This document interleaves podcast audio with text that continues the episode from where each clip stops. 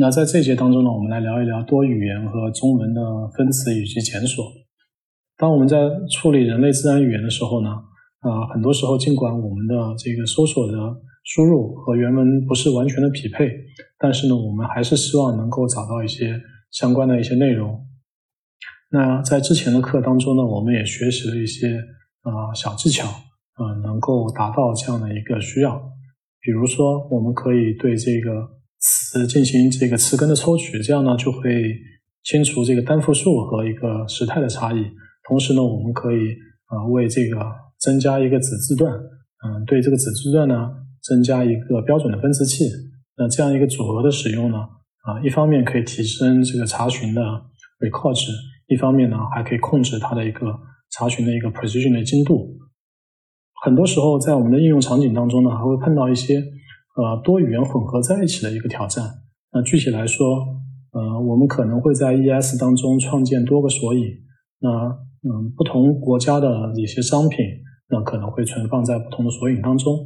那我们也有可能会在一个索引的呃文档的不同字段当中呢，使用不同的一个。语言，那这些场景呢，其实带来了一些挑战。比如说，在一些啊以色列的一个文档当中呢，它其实可能会包含了希伯来语、阿拉伯语、俄语和英语。那还有，比如说，在一篇英文为主的文档当中呢，突然出现了几个德文的单词。那在我们之前学习的 TF-IDF 的算法当中，我们知道这几个德文的词的算分呢，会。比较的高，因为它的出现频率比较比较少，比较低。那还有的时候，我们呃在判断用户的搜索的时候呢，我们需要去判断，哎，它是用什么语言在搜索的？因为啊，当我们算出了推算出它所在的语言呢，我们可能就会到相应的这个索引当中去做一个查询。那这方面呢，其实呃也有一些手段，比如说我们可以通过读取。用户浏览器当中的一个 header 可以知道它的一个所处的语言，所用的一个语言。那同时，像 Google 也提供了一些叫 Competitor Language Detector 这样的一个模块。你只要输入很短的一个查询语句呢，它可以通过统计的算法自动帮你猜出你所使用的一个语言。那面对不同的这个语言，其实我们也有很多这个分词方面的挑战。那即便是英文，嗯，它的分词其实也会有很多挑战。比如说，这个 u r，你是把它分成，嗯，当做一个字来处理呢，还是把它分成，嗯，u 和 r？比如说，有一些单词像 half baked，baked 这个中间这一横，你需要把它切分开吗？那在中文分词当中，它可能比英文分词就更复杂了，因为在中文分词当中，它甚至连这个分隔符都是不知道的。那很多时候，啊，在不同的分词器当中呢，其实也有不同的一个分词的标准。比如说，在哈工大的一个标准当中呢，姓和名是把它切分开的。那在 Han LP 当中呢，呃，是把这个姓和名是当做一个啊词来处理的。所以，不同的分词器有不同的一个标准。那另外，中文天生就有一些嗯歧义性的一个挑战。比如说，啊，看我们下面一句话，美国。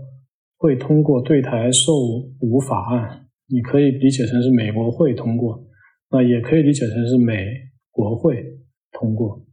那不同的分词其实会有不同的含义。比如说上海仁和服装厂，那是仁和服装厂呢，是还是和服装厂？因为和服也是一个词。所以中文分词器其实经过很多年的发展，呃，最早的时候，呃，其实中文分词器呢用的是这个查字典的方法。来做的。最早提出这个想法呢，是呃北工北京航空大学的一个梁南元教授所提出的。他的思路呢，就是一个句子从左到右扫一遍，遇到有的词呢，就把它标示出来；找到复合词呢，就去找一个最长的。那当碰到字典当中没有的词呢，就把这个字串分割成一个单字的词。那后来呢，哈工大的这个王小龙博士就把这个方法做了一个理论化。那提出了一个最小词的最小词数的分词理论。那也就是说，一句话呢，它应该把它分成数量最少的一个词串。那这种分法呢，当碰到一些二异性的分割呢，其实也是很无能为力的。啊，有很多学者尝试着用啊各种规则来解决这个二异性，那其实都并不是特别的成功。那直到九十年代的时候，啊，清华大学的这个呃一个郭靖博士，他采用了一个统计学的模型，把它呃运用到了这个分词当中。那么通过统计的方式呢，解决了一个分词二异性的问题，那将中中文分词的一个错误率呢降低了一个很大的一个级别。那发展到今天呢，其实我们还引啊有很多这个基于统计的机器学习的算法。那比如说这个 HANLP 的分词工具呢是基于 CRF 的，嗯，它的基本思路呢是对汉语进行对汉字呢进行一个标注训练，这样不仅可以考虑词语出现的频率，还可以考虑这个词语出现的上下文，那会具备的一个比较好的学习能力。那随着深度学习的发展呢，也出现了一些基于神经网络的一个分词器。那据报道，有一些分词器的准确率呢，已经可以达到了百分之九十七点五。那发展到今天，其实中文分词已经可以看作是一个已经解决的问题。那不同的分词器的好坏呢，主要差别于呃数据的使用和工程使用的一个精度。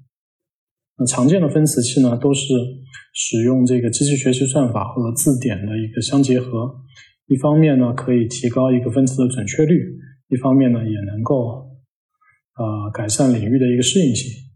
那在 Elasticsearch 当中呢，其实我们有很多中文分词器可以选择，比如说 HANLP，它是一个面向生产环境的自然语言的处理工具包。那它就是有人开发出了这个 Elasticsearch 的一个插件，使用的就是这个分词的算法。那我们可以看一下 HANLP。的一个在线的一个简单的 demo。那我们现在可以来到那个 HANLP 的这个网站，可以看一下这个分词器它的一个分词的一个实际的效果。呃，它的口号是一个面向生产环境的自然语言处理的工具包。那假设我们对这句话做一个分词，大家可以看到它是分成了总统、普京与特朗普通电话，讨论美国。太空探索技术公司，所以总体来说，它还会对这个每一个词的词性，啊，总统是一个名词，对吧？它都是会做一个判断，所以应该来说，呃，已经非具有非常强大的功能了。无论从词法分析还是句法分析上，那我们通过这个 Elasticsearch 的这个 plugin 的技术呢，都可以把这些分词器呢安装到这个 Elasticsearch 的这个集群上。在之前的课程当中呢，其实我们也介绍过，只要去运行 Elasticsearch plugin install。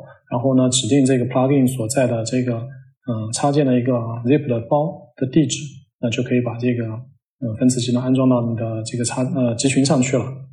那我们其实只要到 GitHub 上的 release 里面呢，去找到这个分词器的一个对应版本的一个插件，那通过执行 Elasticsearch plugin install 的方法呢，就可以把这个分词器呢安装到自己的这个集群上去了。那在 HANLP 上面呢，它其实还提供了一个动态词典加载的方式，也就是说，你可以在一个远程的服务器上去定义你自己的字典。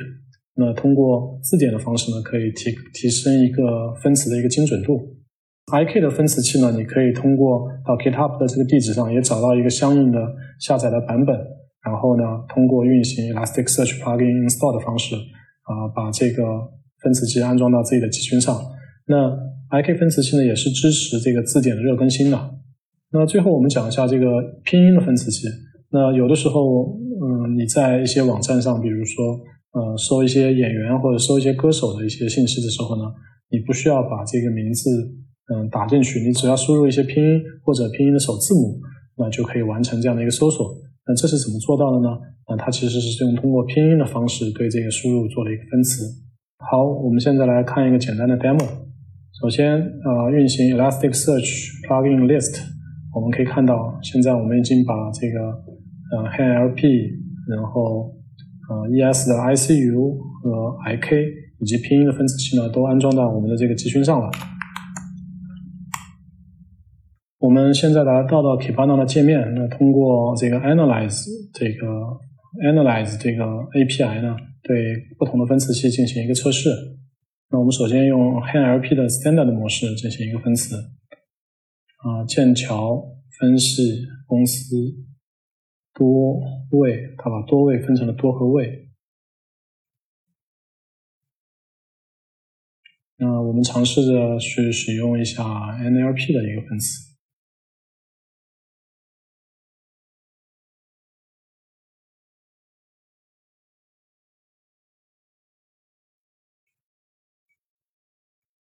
那大家可以看到，其实不同的分词器，它的分词都是不一样的。